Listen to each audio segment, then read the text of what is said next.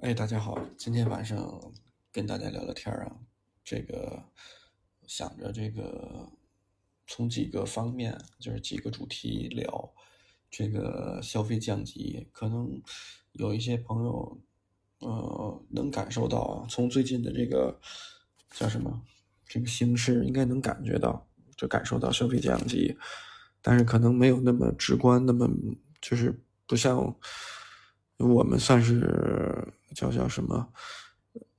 这叫怎么怎么说？这个这个小个体户吧。然后可能接触的社会上方方面面的人都有啊，从事各行各业的，所以我们可能感受的这个这个消费降级是是一种怎么说？是另一种视角。所以我想以我的视角跟大家聊聊，分析分析啊。嗯，先聊什么呀？就是先聊这个，从这个球鞋市场、球鞋文化在国内，就是球鞋市场这个这个变动啊，然后包括它的连带效应，就可以看出这个消费降级，呃，是挺明显的。就是我可能往期的节目聊过，这次我稍微展开说说。就是我不是一个倒腾球鞋的，我也不。不是从没有从事过这个行业，就是也是原来喜欢这个东西，收集篮球鞋、一些板鞋呀。然后怎么说？我我观察了一下现在的一个市场，呃，就比如说我之前跟身边人聊天，就是举例子，嗯，很多很多年以前，也不是很多年前，十几年前，那个 Air Jordan。如果乔丹要卖呃正代的篮球鞋，比如说他出的乔十几、乔十八呀、乔十九啊，什么他卖的很贵，就是呃，比如说乔十八，我记得很很清楚，就是那个双 zoom 的那个中底的乔十八，然后元年的时候是有三个配色，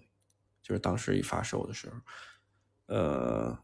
白色的面儿，蓝底儿的，是那个呃正常的皮面的那种，有有那种细纹路皮面的，然后黑色的翻毛皮，然后也是呃深蓝色底儿的，这个是这两个颜色，还有一个颜色是白色的荔枝皮配红色鞋底儿的，这是我能记住的这个这个款，然后当时的发售价格是一千四百八。然后就很贵，这个大概是十五年前，或者是小十二十年前，我具体忘了年份，就是说元年的时候发售的，可能是零四年、零四年左右吧，零三零四。然后现在呢，就之前也复刻过十八，然后又出了什么橘黄色的呀，然后宝蓝色的翻毛的。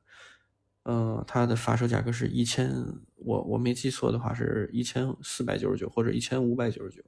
那就看啊，这个这个好像价格没什么变化。嗯，按道理来说，就是它是应该发生变化的，但是没发生变化。好多这专业的这个也不叫专业的，就倒腾鞋的这波人就说了啊，可能有方方面面的减配也好，怎么也好，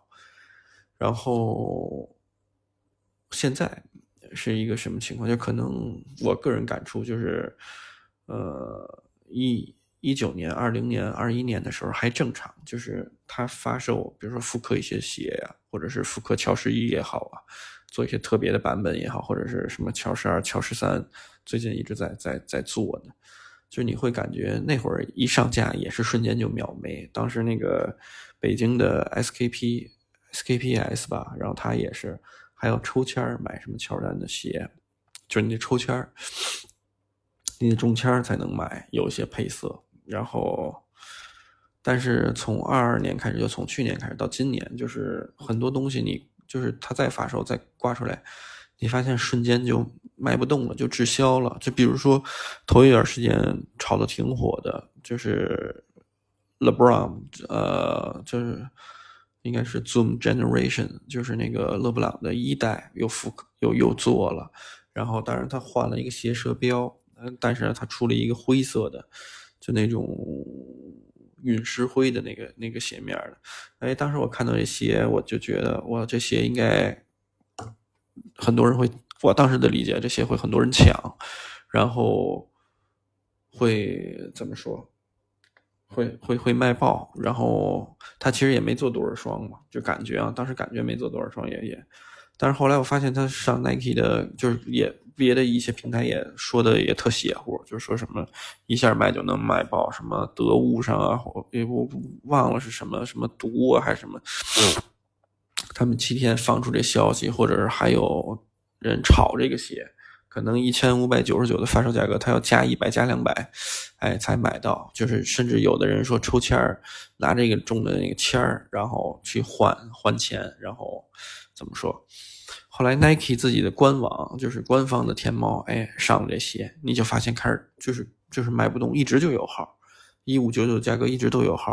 然后甚至他后来又参加满减活动，就是又变成什么一四九九包包邮。然后怎么说？后面也是啊，后面一直在发售什么乔丹的乔十一啊，也是发售，就一直挂着都在。前一段时间复刻了那个白红配色的乔十一高帮的，然后嗯，一千五百九十九，就是我个人的理解啊。他如果就做，比如说做三千双或者做四千双，比如说我们举例做三四千双，如果放在可能放在。一零年左右，他做四五千双，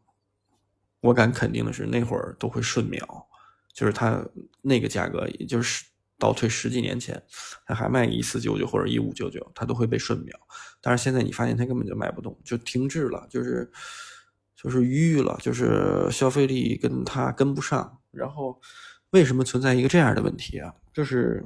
我个人的理解啊，就是就是这个消费降级。就是他把这个，我我就不聊他减配这些东西，因为我也不是说搞球鞋测评的，我只是可能喜欢这东西。我我不说他这个到底配置，到底这鞋跟原来元年比它怎么样，我只说它这个消费降级是一个什么概念。就是说，它这些年在国内市场的这个这个这个这个叫什么运营也好，运作也好。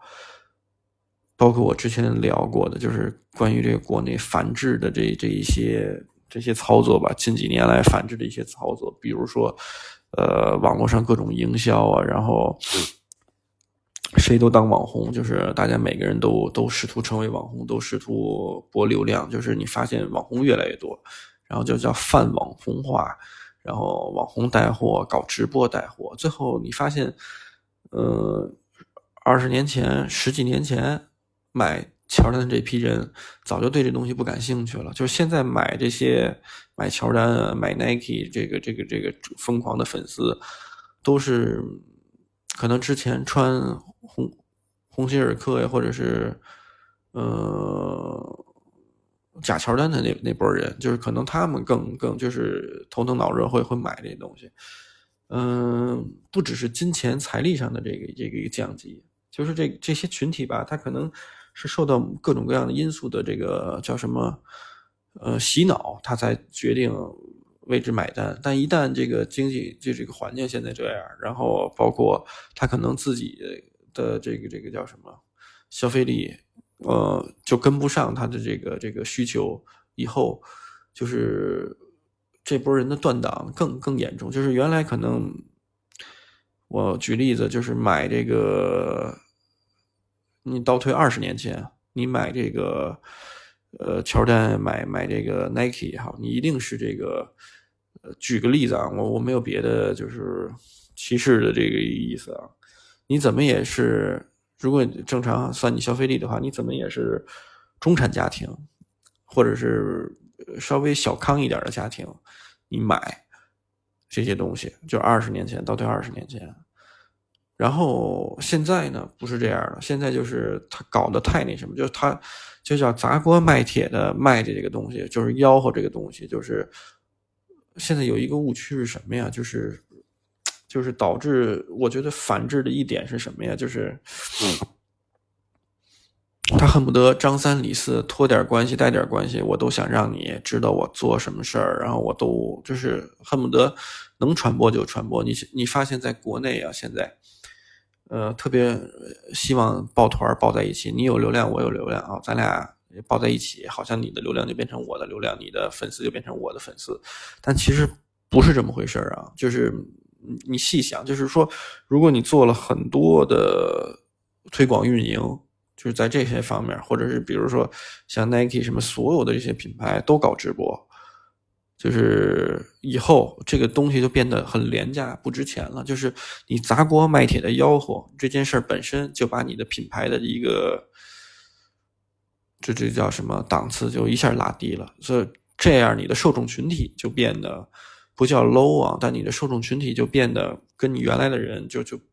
是不一样的，就是在一直的降级。所以你客户群体的降级，就导致消费降级，就导致就是你怎么说？越往就是客户群体越越往下走，那这波人其实受这个影响越大，就是他越不容易叫自给自足，就是越不容易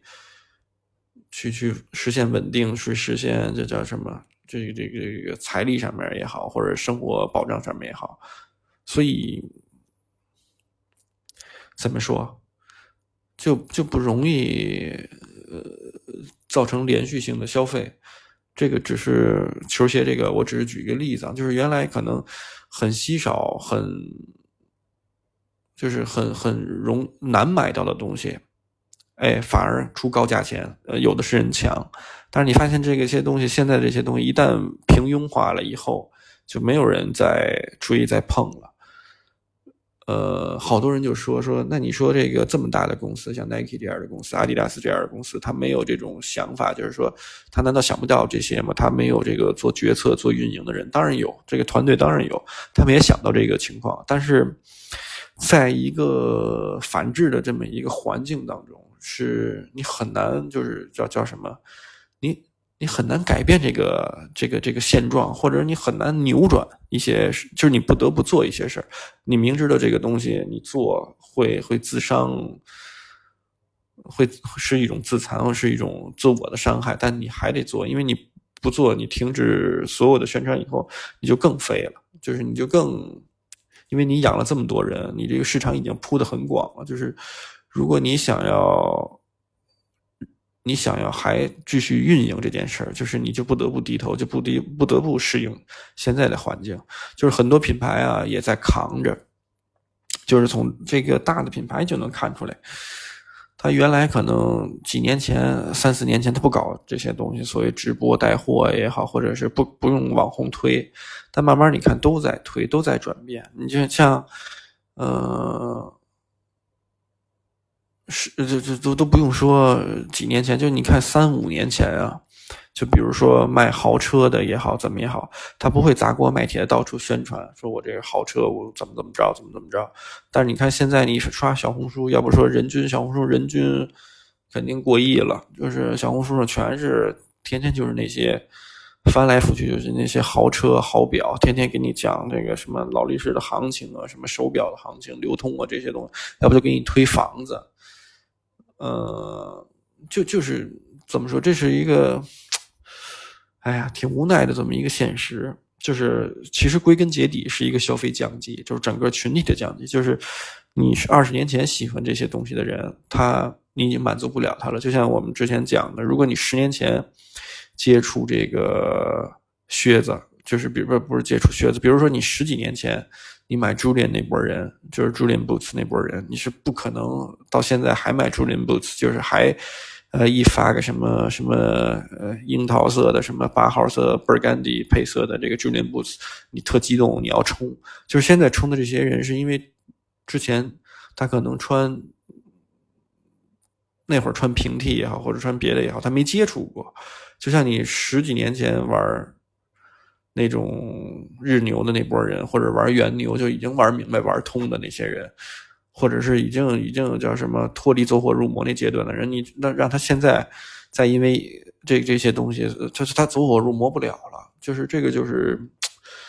挺现实的这么一件事儿。所以你现在比如说你砸锅卖铁再怎么推，是不是没有戏了？除非你这个东西，就是为什么我说这个球鞋文化可以看出一点是什么？就是量产化的东西。都会在在未来几年都会有很大的竞争，就是都会都会很难卖。就是量产化的东西，就是我可以把话放在这儿，就是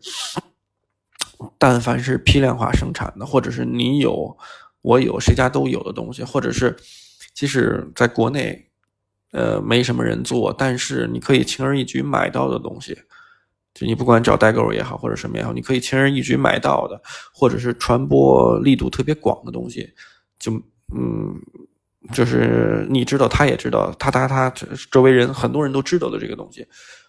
会变得越来越不值钱。就是这种生意可能会短时间内有泡沫，就会会会会怎么说？会短时间内会让许多人冲，但是很快就会破灭。就是这个东西就没有长久性，就是很快就会。这个泡沫就会破灭，就是很快这个东西就会变得很廉价，就跟呃错堆儿这些网红似的，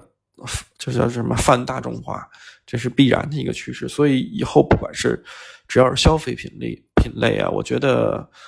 呃 one of a kind 就是那种就是独一无二的或者是定制化的这些东西还是有前途的。就是嗯，之前我还跟一些人朋友探讨，大家达成的一个共识啊，就是嗯。呃，就是这个叫什么消费品类的，比如说买衣服品类的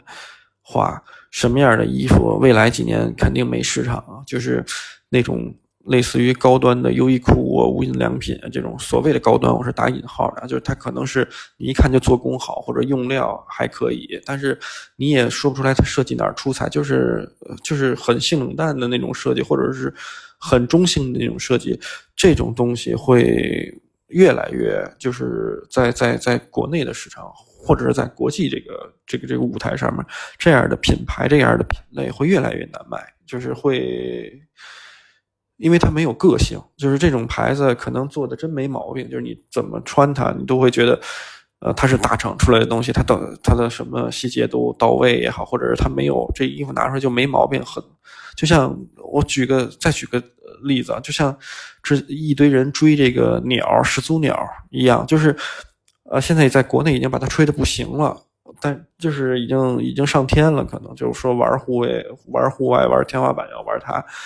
就是当然它是天花板的存在啊，就是所以它会吸一部分的这个叫叫叫什么，它还会有一个长性，因为它这个位置在这儿，但是。跟它差不多的，或者是跟它不如，就是不不是头把交椅的，可能就是在第二批队、第三批队也做得很好的，你你你会发现他们的市场就就会萎缩，或者是会被大大众所遗忘，就是这就跟这就这就是怎么哎怎么说？我这例子可能举的稍微不恰当点啊，但是大家可以想想我说这话，就是没有缺乏个性的，呃，缺乏张扬因素，或者是缺乏这种。就是趣味点的这种的这种的东西，就是消费品类啊，不一定是这个，不一定是服装，或者不一定是鞋履，不一定是针对于这个这个穿这件事儿，就是各个消费品类的都是这样，就是在我的理解都是这样。嗯，因为我之前还接触了一些朋友。做做旅游业的，他们也说，他们现在转型了，好多都转型了，因为之前摊子铺的太大了，都都都过得特惨，所以他们现在在开发一些旅游的这个这个这个，就是叫是所谓的小项目啊，都是那种私人定制化多一点，就是根据客户的需求，就是去帮他做定制的这这些东西，呃，因为他给他提供一套大众的方案，或者是。叫什么？呃，普及度很高的，像马蜂窝那种，或者是携程上面给你一篇攻略，按照攻略那么玩，五天怎么玩，七天怎么玩，大家都这么玩，呃，大家就不会选了。有消费力的人群他不会选这种东西的，就是这是极端化，两个极端化吧。就是有消费力的人群一定是需要这个呃个性化的东西，就是一定是需需要这种我之前说的 one of a kind，就是专门。就是就是就是那种剑走偏锋的东西，然后大部分人，你想过得不好的，就是消费力低的这些人群，你为他提供这些服务，就是常规的服务，或者是你给他提供定制的服务，也没有意义，因为你给他提供常规的服务，他也不会买。就像为什么现在你你你怎么说做的东西没毛病的东西，他们也不会买，因为他们。哎呀，这个我我我能感受到，就是比如说，嗯，可能举的例子不恰当，我就不在这儿举了。就是嗯，就是这是一个趋势，就是因为消费降级，所以导致了一些呃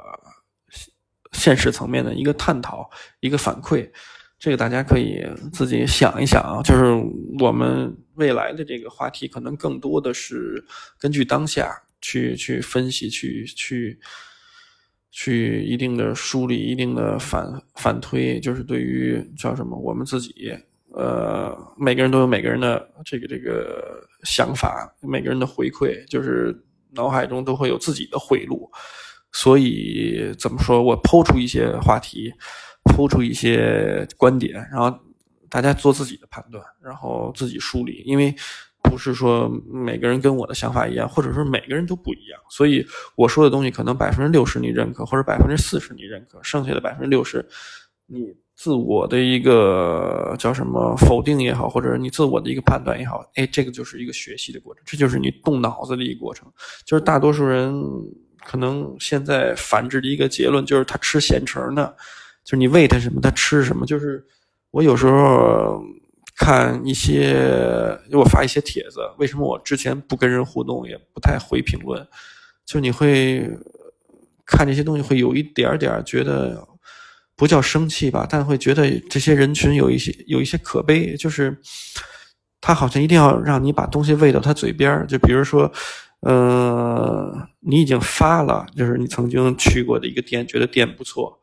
哎，他一定要让你给你留言，还是用那种挺蛮横的态度跟你说：“哎，把地址给我。”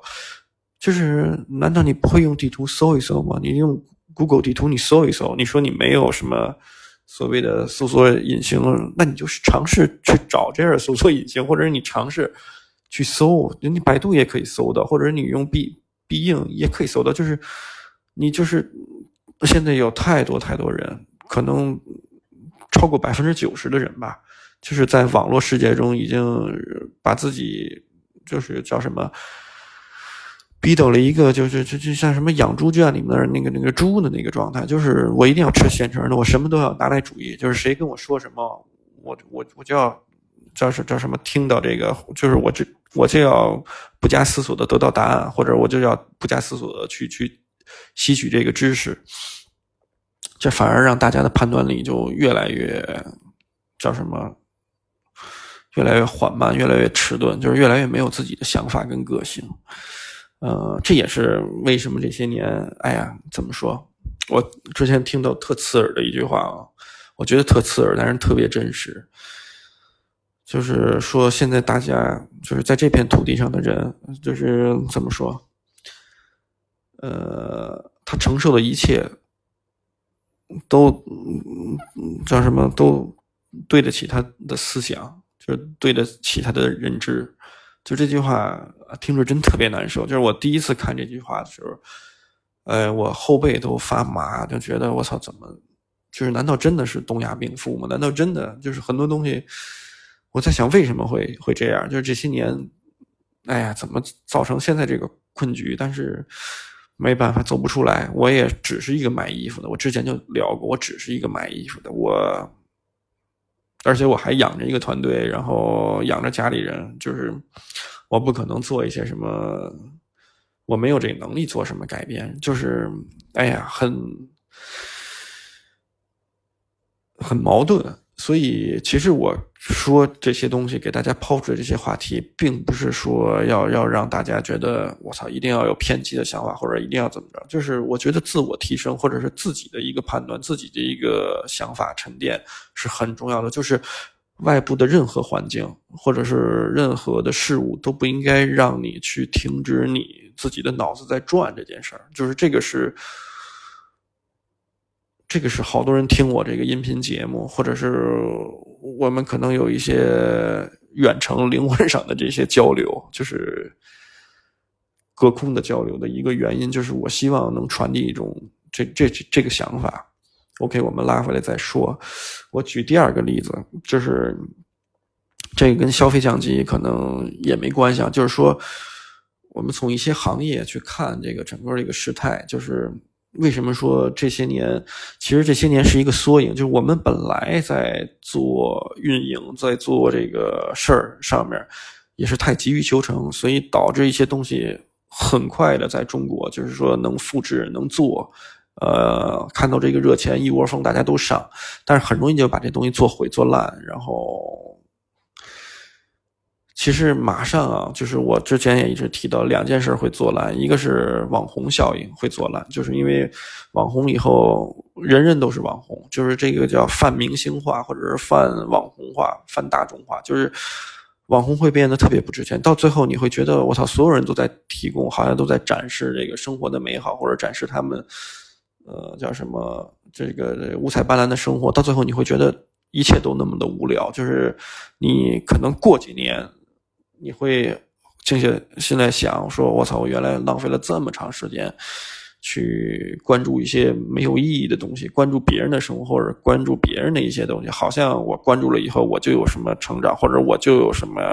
思维层层面上的进步，或者我的视野视角就会变得站得更高，看得更远，完全都是扯淡的。就是你要自己感悟这个世界，呃。我就说很多东西就是就是容易做烂这件事本身就是我在分析一个行业啊，就是这个所谓的精品咖啡行业，呃，我就聊聊北京跟上海这个这个市市场。其实我不是从事这个行业，就是我是怎么说，我爱人他做这个这这个这个这个，他是学这个这个这个这个，之前是在那个 CBC 就是。七九八里面的一咖啡培训学校，跟着白方校长去学这个咖啡，然后，呃，怎么说？相当于我就是跟他一起开店，正好有咖啡这一块我们就一起，就是他他的这个专业在这儿，所以我们就一起开店，就是有咖啡的这个区域，有服装的这个区域，现在拼在一起。其实我们。最早没说有一个什么想法，或者是立一个 slogan，就是我们要做什么事没有，就是他做他的，我做我的，然后但是我们俩在一起做，就是互相有个帮衬，而且一个空间，这样会显得更更，我怎么说更有粘性，更更更更像一个家庭经营的这么一个感觉，就更不是那种商业化的东西，所我们比较抵触商业化的东西，然后。所以我就是不得不去接触一些所谓的精品咖啡行业，也不得不去去去去获取一些资讯、知识也好，或者是呃认识一些朋友，就是去了解一些事呃事儿。嗯，我是在七九八开店的时候，就是认识的这个白方校长，当时他跟我是邻居，都在七五幺这个园区，不是七九八，是七五幺园园区。他在正东集团那个大楼边上一个小楼，位置特别好。我就在他旁边那个三 D 博物馆那儿有一个店。那会儿，呃，一五年一就是，然后他呢就遛弯儿，就是到我这个这个这个店，因为我这店正在奥迪中国的对面。就反正那个白方校长，他后来嫁给就是他嫁给台湾人啊。然后他是二十多年前就弄精品咖啡，所以很多北京开精品咖啡的这些就是。店的老板都是跟他学，或者是最早跟他学的那那批，或者跟他做事的那批人，慢慢都开始教学了，开始给人家办证，跟给人家上课，开这种咖啡培训机构，等于说他是最老派的这个这个咖啡培训，就是精品咖啡培训的这个一个学校。但后来啊，就是一直都有做的，包括他现在也不做，他可能现在在台湾，应该是在台湾。然后大概是一五年、一六年、一五年。嗯，他就转悠到我店，哎，说你挺好玩的，说你弄的挺好玩，然后他就说你过来喝咖啡吧，说我们在杯测，当时我不知道什么是杯测，然后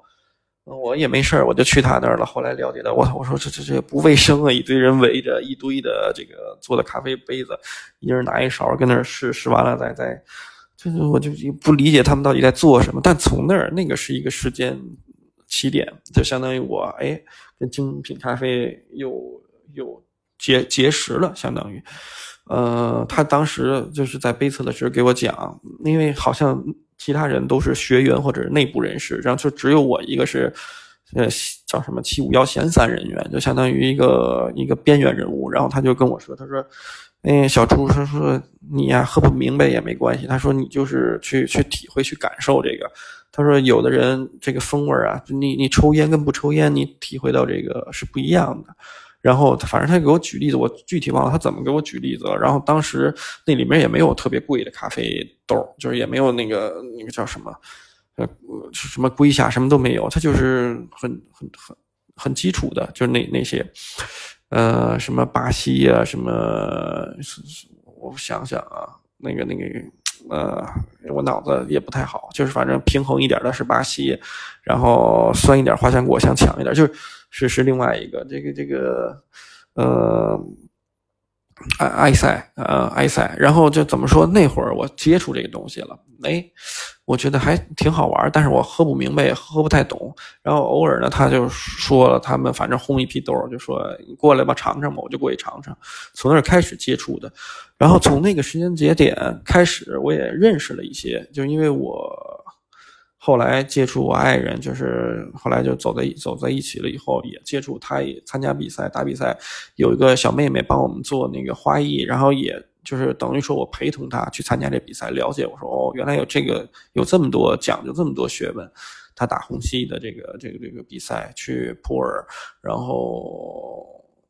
然后包括什么十分钟你要做多少杯，然后要要讲做的这些东西，哎我。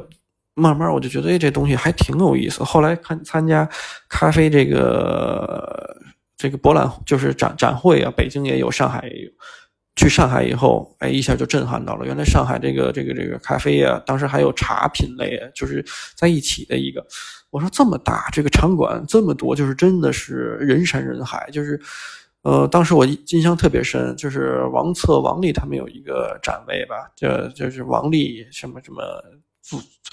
就是就是那个那个展位展厅在上海，我的妈呀，就是跟比那个雀巢的展厅还大。然后当时看他有一堆那些稀奇古怪的机器，我就印象特别深。他有那个台下就出了几根管的，那叫 Steam Punk 那个机器，就是就是萃取的一个一个机器吧，然后可以做茶，可以做什么的。就是我一看旁边那标价写着四个头的要二十多万，我就说我操，这个真的是颠覆我的观念。后来从那儿开始也认识一些。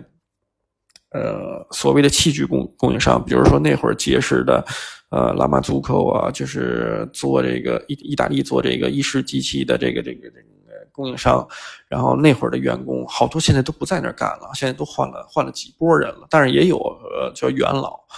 呃，还在就在北京的，当时上海有拉马祖口的这个公司，正好。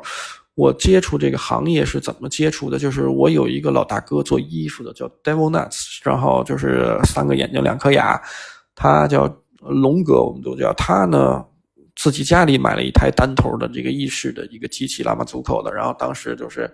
呃，还问我认不认识一些人，我说我也不太认识，但是我可以就是把我认识的告诉你。后来他买了一台机器，还感谢我。这拉玛祖口那边代。代表也感谢我，就说，哎呀，还还就是通过你还卖卖个机器还挺好，你给介绍，哎，从那儿我开始接触这个行业。那会儿精品咖啡在上海开，谁是最牛逼的？就是像 CISO 啊、明谦咖啡啊这样的，就是哎，他们明谦学院吧，然后他当时是做这个培训类的，挺多的。然后什么 CISO 做的也挺大的那会儿，然后。国内的就是什么 soloist 呀，什么就是什么就是北北京的呀，就是什么 soloist 什么什么都有，就是就是那会儿是一个欣欣向荣，感觉这个行业哇就越来越就特光明，就是呃精品咖啡一个接一个层出不穷的在在出，就是像像真的像雨后春春笋似的，就那个时代，我感觉一九年以前或者一九年二零年这个二零年为一个时间节点吧，以前。都是一个就精品咖啡，都是一个红利期。对于一线城市、二线城市、三线城市，可能它都是一个红利期。可能一线城市已经很普及了，但二三线城市就是真的是就是匆匆的往外冒嘛。然后，但是，但是。过了几年，就是包括到现在，你说再去挤这个精品咖啡，这个这个这个这个这这叫什么？这个赛道，所谓这个赛道啊，就是还有人开店，或者是还有那些根本就不懂咖啡，他可能就是就是网红，很多就是网红，然后哎堆起了一个店。哎呀，就是怎么说，就是特别特别可怕，而且就是基本上大部分都赔得一塌糊涂。我我来说几个我接触的啊，就是。挺可挺好玩的，这个就挺可笑的，这么一个一个。就头一段时间，大概半年以前，我去朗园 Station，那个朗园 Station 里面，他那个当时想让我们在那开店，然后找了那个负责人跟我们交流，然后我们去一咖啡厅等着他，然后那咖啡厅装的特别好，然后用的家具可能也都是中古的，就是 挺像样的，位置也好。然后我就看他那个单子。然后我我就看他单子没有那个手冲，也没有什么虹吸，也就没有单品豆，也没有就是 S O E 这些都都没有。他就是拉了一一一些意式的单子，比如说有这个美式，有那个拿铁什么这些东西。然后后来我就问他，就因为我看到他那有拉马祖克的机器，我就问了他一句，我说你这只能做意式是吧？就是没有那个那个那个那个手冲这些东西，只能做意式对吧？然后那个女孩就特别高傲的跟我说了一句：“说我们不是意式，我们这是美式，就是我们只能做美式，没有意式。”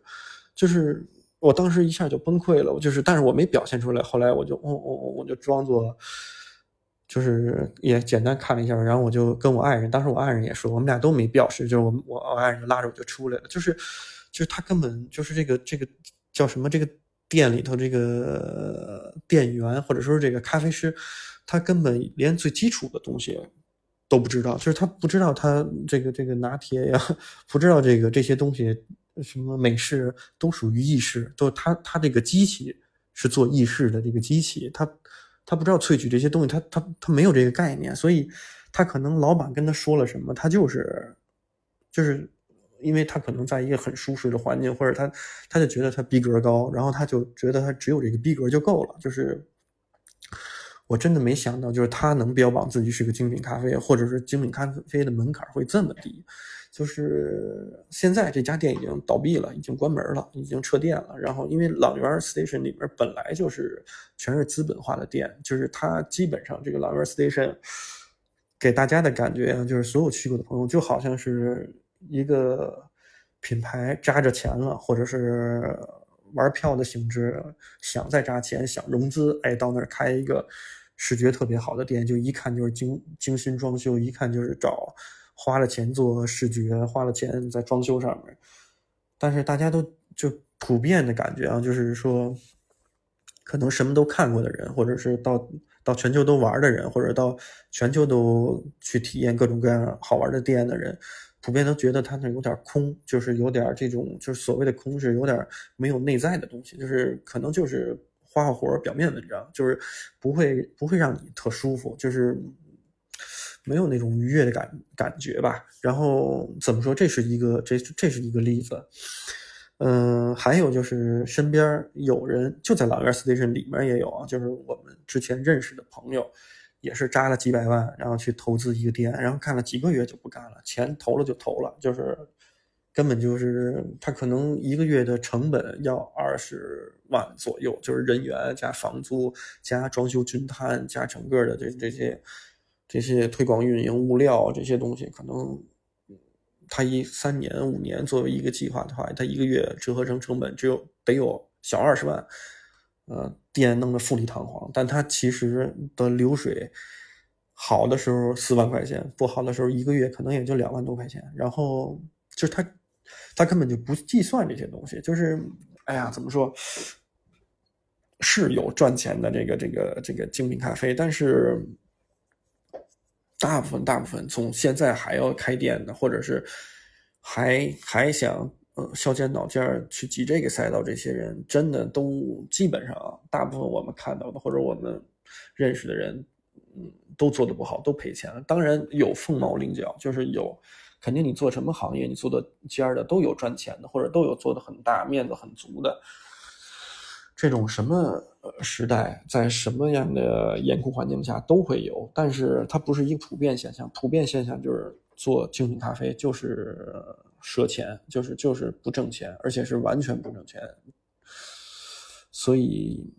哎，怎么说？但是这个也是因为这个东西火，好像这个东西带了风潮，就是什么又有咖啡节，又有咖啡市集这些东西，好像就是哎，终于各个平台都说了，只喝星巴克，天天拿着星巴克举着杯子拍照，这些人都是土逼，呃，喝精品咖啡就不土，就洋气，哎，所以一堆人一窝蜂全都弄精品咖啡，都学精品咖啡，都要开店，但是他没有一个沉淀，他就真做不下去。这个，呃，这是。第二个例子，然后最后再跟大家讲一个事儿，就是这个我最近啊也在跟 Zip 交流，就是那个原来 HTC 的这个老板也是我的一个老师，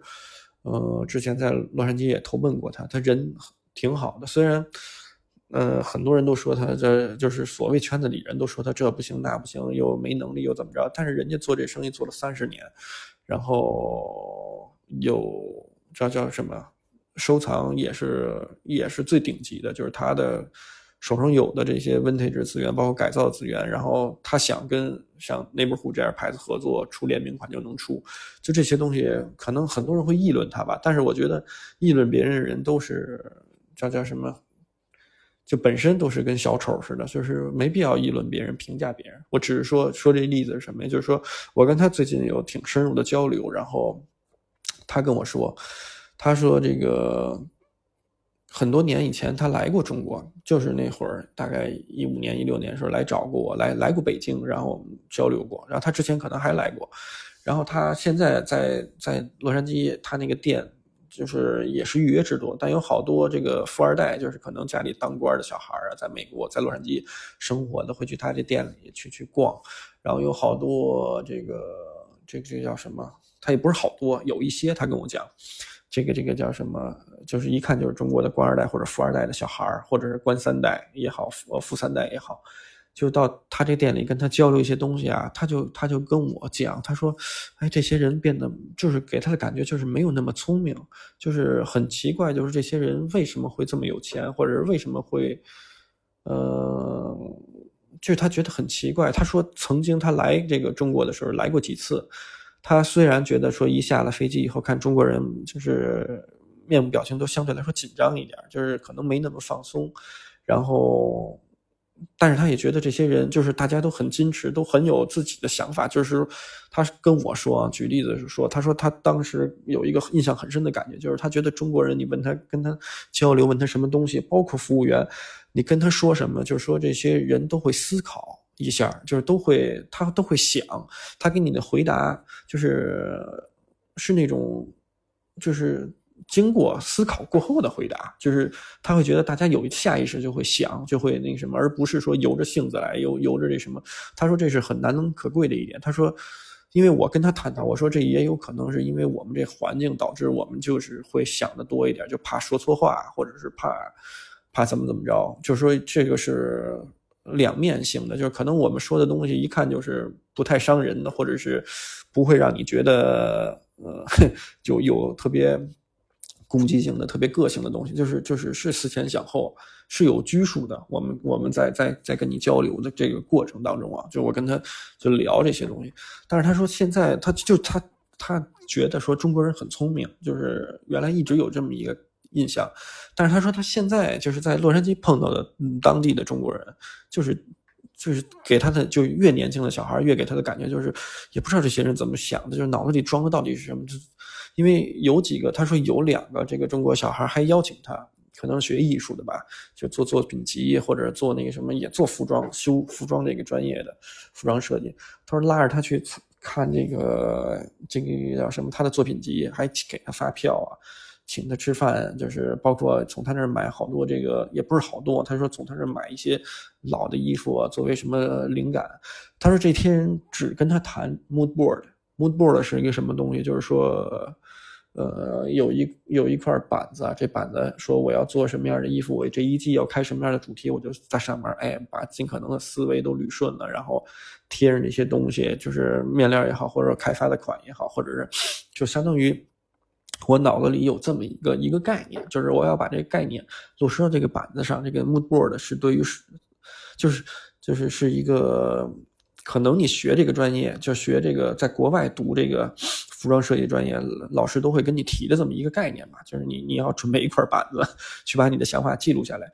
他说这些小孩给他的感觉就是只知道这个东西，但是真正做什么东西或者做的这些东西根本就就完全就是就是没有想过后续，或者是没有想过，因为这跟他们提了一个概念，就说哦，你这个东西，那你以后做这东西，你打算。呃，wholesale 给别人多少钱？就批发给别人多少钱？或者你打算 retail 给别人？就是你打算零售多少钱？就是没有这个概念。他说你他问这些中国的这些更年轻的这个这个这个富几代也好，他们没有这概念，他们不知道。他们说哦，原来我做这东西我还要卖，还要想着那什么。那这不就反问他？他说那你做品牌有有没有想过？就是说你做这个品牌不是说只是烧钱，你要通过这品牌去。去这个去实现盈利，去实现赚钱，哎，这些人都不知道。他们说，就自己说他们没想过这个东西。后来自己就跟我探讨，他说：“你看，为什么中国走出去的服装品牌少，或者时尚品牌少的一个原因，就好像真正有机会能接触到这些，就是叫什么，去世界世界各地走，然后去去学习，去这什么有条件的这些出来的这些人，他好像脑子里都缺这根弦儿，或者是都。”都不是那么有智慧，就是他他说的很很委婉啊，就是他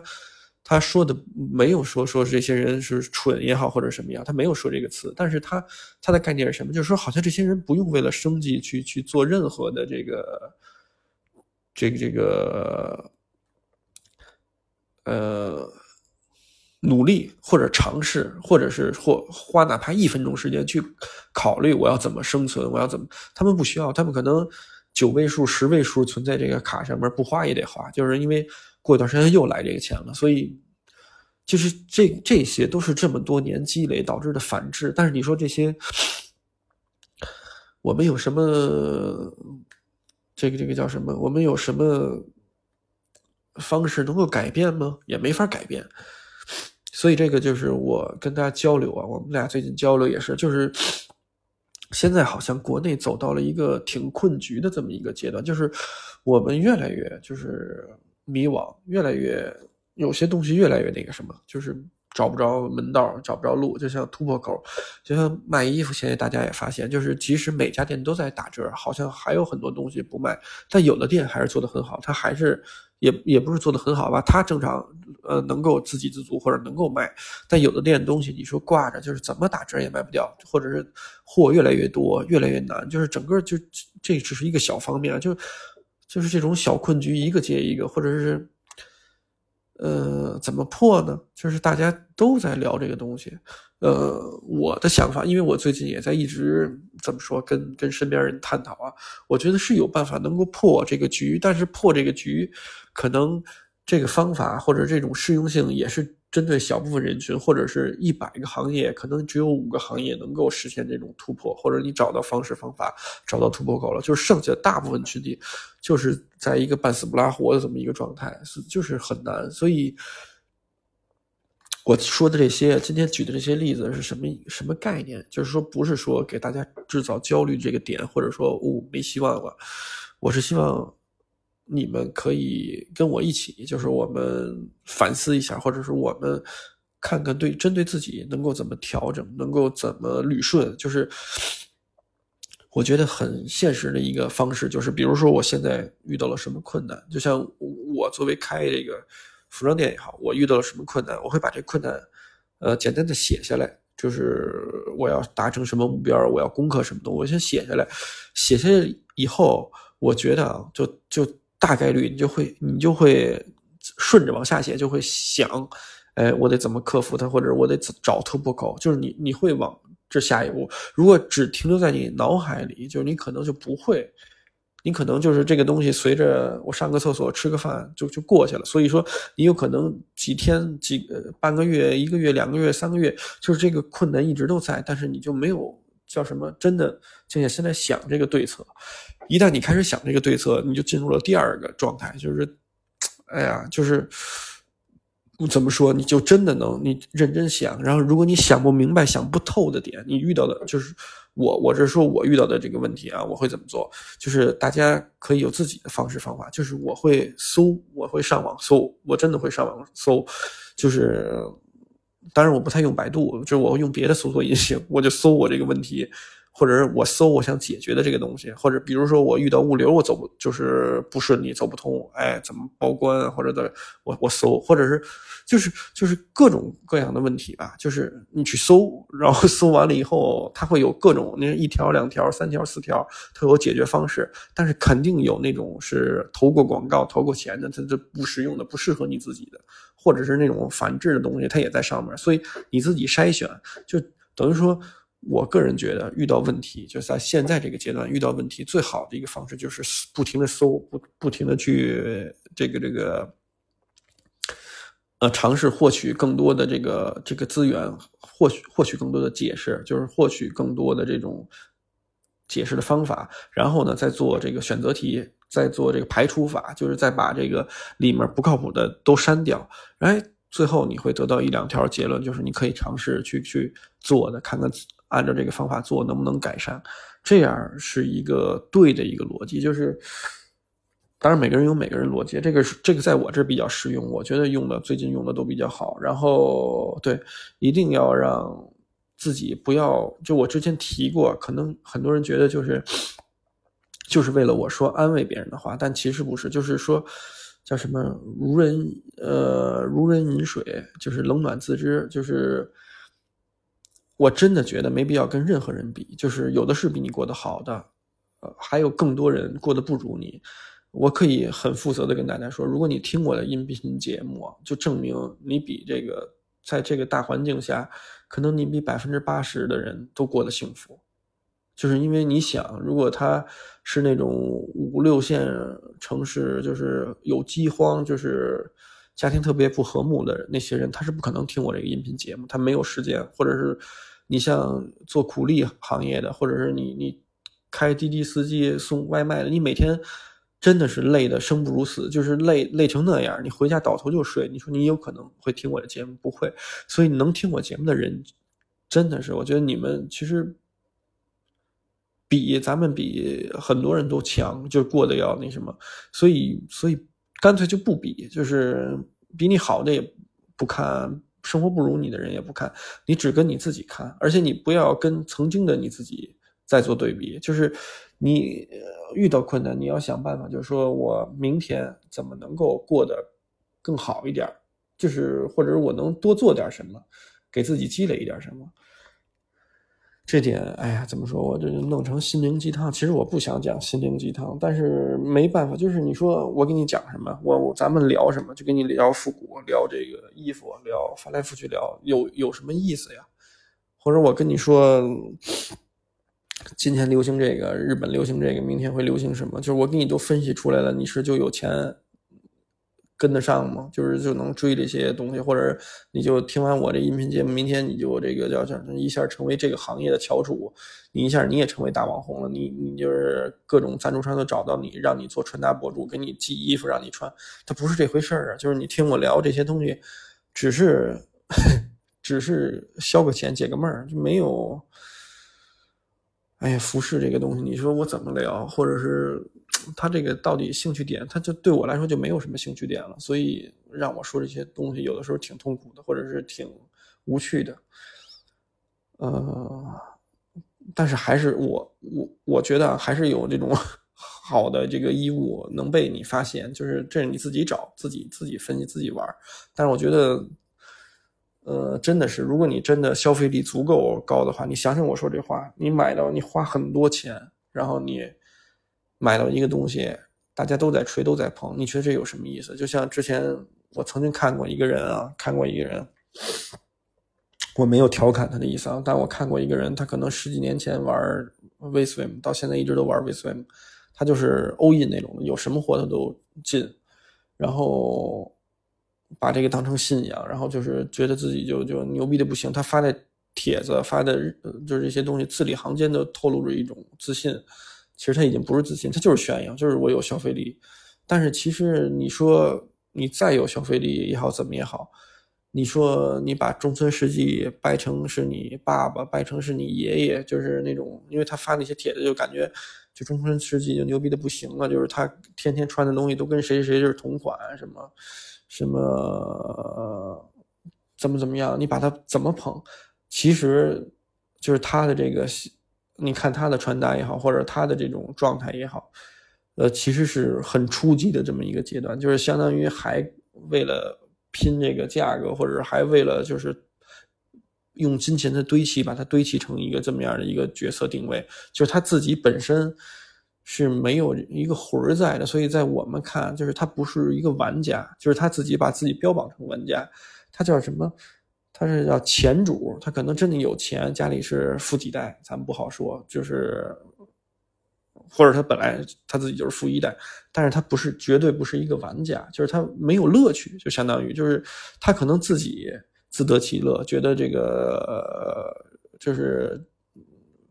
牛逼也吹，然后就是觉得很多人会朝拜他，但他没有人朝拜他。就是如果你做一件事儿不是始作俑者，或者是你穿一套衣服也好，